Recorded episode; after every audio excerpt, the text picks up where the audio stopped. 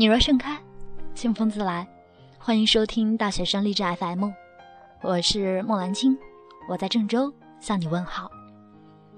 今天给大家带来孙俪的《恨一个人，你永远得不到幸福，而爱却可以》。童年给我的最深刻一记忆就是爸爸妈妈吵架，他们总是在吵。我十二岁那年，爸爸妈妈离婚了。至今我还记得妈妈从法院回来的那一天，一进门就抱着我哭了。丽丽，法院只判了两千块钱的抚养费，我们接下来的日子该怎么过？那一瞬间我也很难过，我抱着妈妈说：“妈妈，你别难过，反正以后我也不会结婚了，以后的日子我陪你一起过。”我悄悄大哭了一场。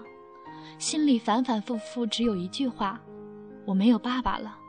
从此以后，我是没有爸爸的孩子。那时候，妈妈带着我，非常艰难。她在一家商场做销货与售员，一个月就挣一百多块钱，要抚养我，还要为我交纳学舞蹈的费用。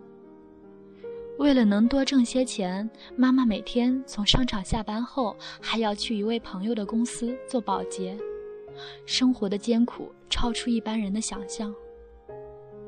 每次看到妈妈这么辛苦，我就在心里暗暗发誓：我长大了一定要有出息，让妈妈过上好日子。同时，对爸爸的怨恨也更增添了几分。他一定忘了我和妈妈吧？他一定在和新妻子过着幸福的生活吧？那时候，我经常在心里幻想一个画面：我有钱了，开着跑跑车行驶在上海的街头，红灯亮了，我停了下来，无意间一转脸，看见路边站着的爸爸，他也正在看着我。然后绿灯亮了。我开着车扬长而去，爸爸在后面默默地注视着我，神情伤感。这样想着，我觉得特别解恨，像做梦一样。自从在《玉观音》中饰演女主角安心，并最终凭借这一角色获得了大众的认可后，我出名了，也获得了丰富的经济回报。一旦可以不用为钱操心，我立即让妈妈辞掉她在外面的工作，陪伴在我的身边，照顾我的生活起居。我们还在上海的静安区买了一处复式的房子，并且在妈妈四十六岁生日那天，在豪华游轮上为妈妈举办了生日宴会。做这一切的时候，我真的是非常开心。终于可以凭借自己的力量，让妈妈不用那么辛苦了。同时，我从各种渠道得知了爸爸的情况，知道他和继母双双下岗，又生了一个女儿，靠经营杂货店为生，生活很拮据。说实话，听到这些消息，短暂的快感之后是挥之不去的牵挂。这真的是非常奇怪的事情，可是我真的无法控制自己会想爸爸，会牵挂他。曾经有一次，我悄悄地去看爸爸的杂货铺，站在马路对面，看着头发花白的爸爸和继母在店里忙活着，我无法忍住泪水，当街就哭了起来。对爸爸，我真的爱恨交织，我恨他当初的无情。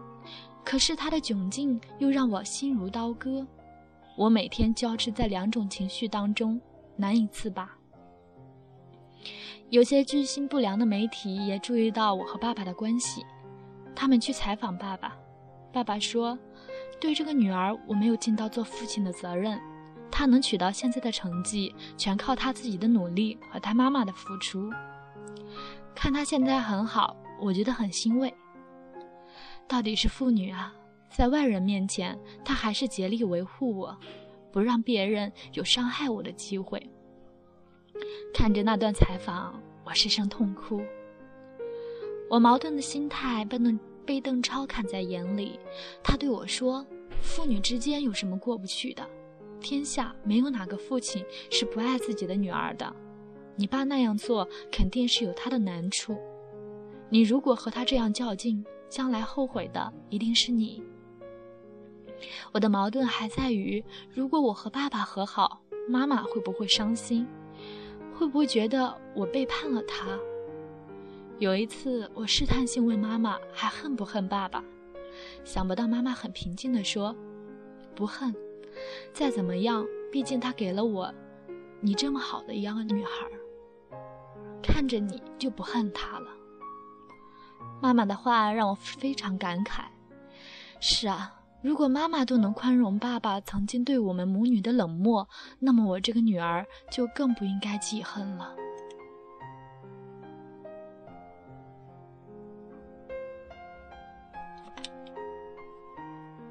我和爸爸彻底打开僵局，是在爷爷七十大寿的家宴上。那天是爸爸和爷爷第一次看见邓超，他们好像还蛮投缘的。爸爸一再叮嘱邓超。我挑女婿，不重名不重利，只要对我女儿好就行。孙俪从小吃了不少苦，我这个当爸爸的没有尽到责任，以后就靠你照顾她了。那之后，只要我回上海，就去把小妹妹接出来玩，带她去肯德基，去游乐园。小妹妹口齿伶俐，能歌善舞，现在妹妹的教育费用都是我在承担。在我心里，不希望妹妹也吃我当年吃过的那些苦。我还将妹妹推荐到当年教我跳舞的老师那里跟着学跳舞，希望妹妹将来也能有个好前途。爸爸和继母住的房子还是过去的石窟门的房子，那里阴暗潮湿拥挤。我和妈妈商量后，在爸爸和爷爷分别在虹口买了房子。一开始，爸爸说什么也不肯要，他总说：“你那钱赚的多不容易，我哪能花你的钱？”我对爸爸说：“我赚钱是为了什么呢？不就是为了家人能生活的好？你住在条件这么差的房子里，我怎么能安心？”好说歹说，爸爸终于搬进了新房子。有一次我回上海，去爸爸的新房子那边看他。到了楼下，我仰起头寻觅爸爸家的那家窗子，看见窗户里透出温暖的灯光，感受到了一种巨大的幸福。我终于明白了一件事情：恨一个人，你永远得不到幸福；而爱却可以让你的内心获得真正的平静。我的颈椎因为以前跳舞受过伤的缘故，一直都不好。爸爸给我找了好多中医，买了中药。又怕我偷懒不熬药，又怕我怕味道苦不肯喝，他就向别人学了一种方法，把药全部熬好，然后冷却后装在真空的袋子里，放进冰箱可以保存一个月。要喝的时候取出来直接喝就行。每次我从上海回北京，总要提着一只大冰桶，冰桶上面贴着爸爸写的四个大字。按时服药。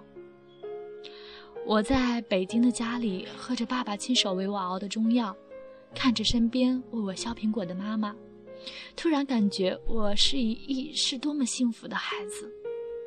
我庆幸自己的宽容，让童年时曾经破碎的那个世界，在我成年之后重归完整。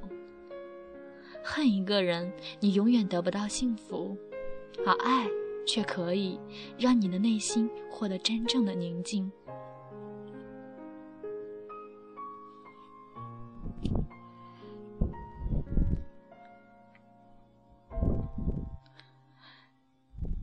其实，每一个名人的背后都有自己的辛酸和坎坷。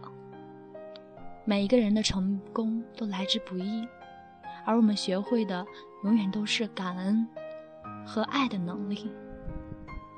希望收听节目的你放下执念，用爱去在未来的生活中活得更幸福。最后给大家带上李易峰的一首好听的音乐《年少有你》。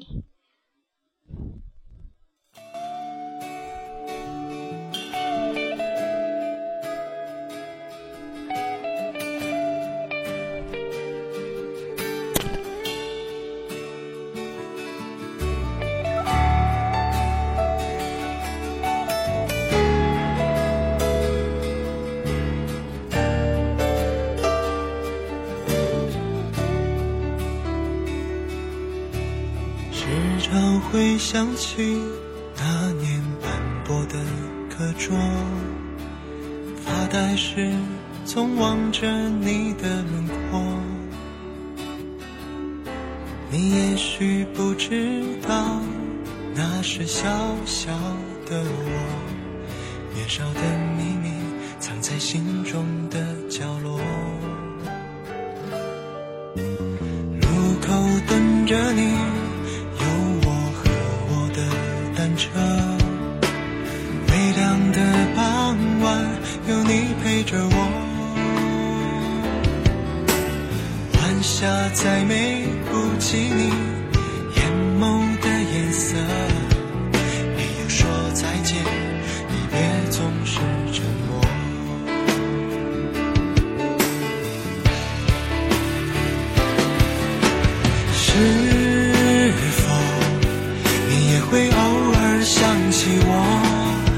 像我时常也把往事轻轻诉说。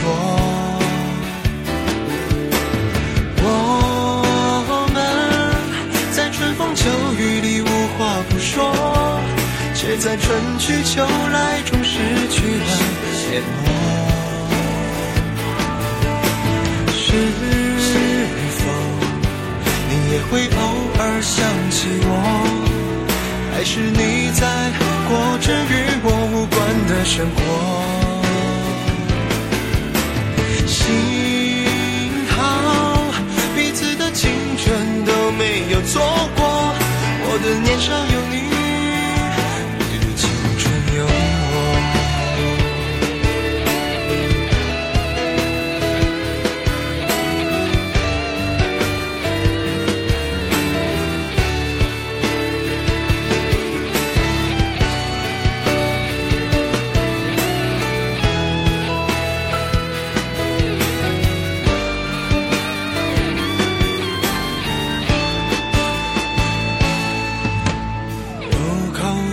着你，有我和我的单车。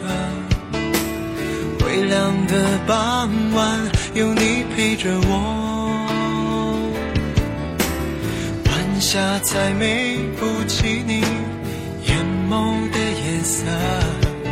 没有说再见，离别总是沉默。